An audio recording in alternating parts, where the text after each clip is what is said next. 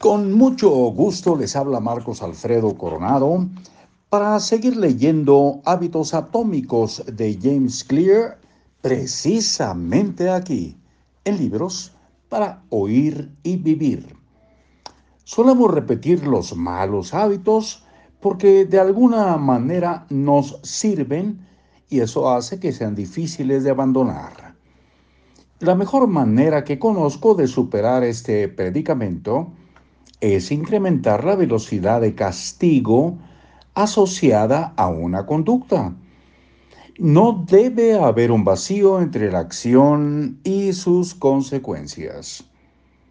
Tan pronto como las acciones provocan una consecuencia inmediata, la conducta comienza a cambiar.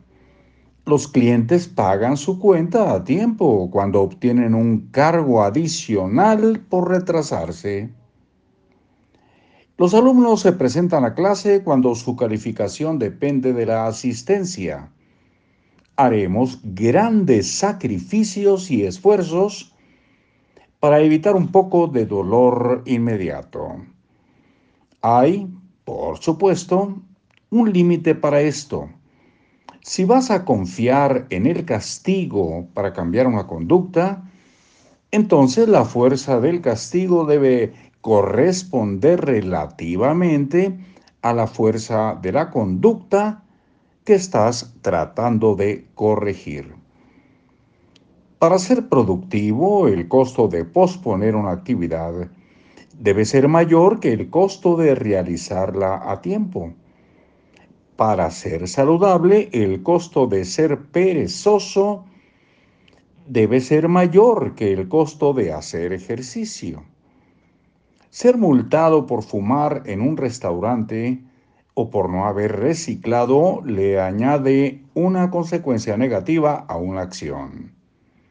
El comportamiento solo cambia si el castigo es suficientemente doloroso e impuesto de manera confiable.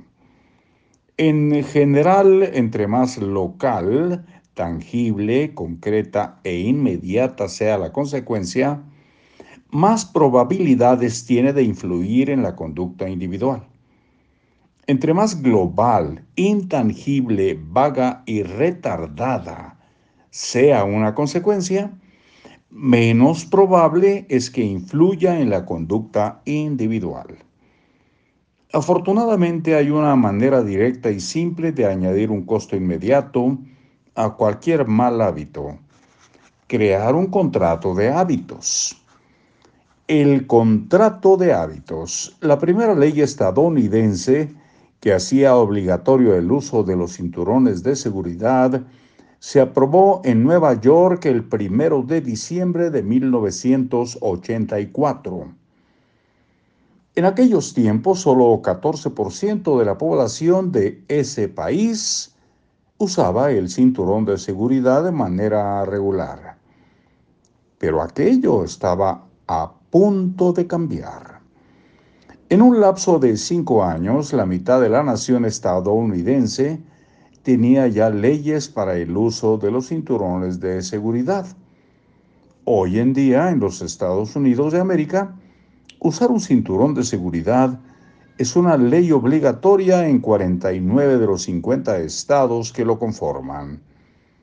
Y no solo se trata de la legislación, el número de personas que usa los cinturones también ha cambiado dramáticamente.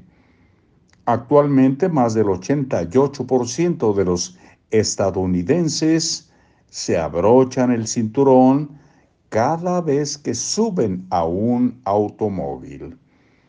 En poco más de 30 años se dio un giro a los hábitos de millones de personas y en millones de personas nos quedamos para continuar muy pronto. Hasta luego.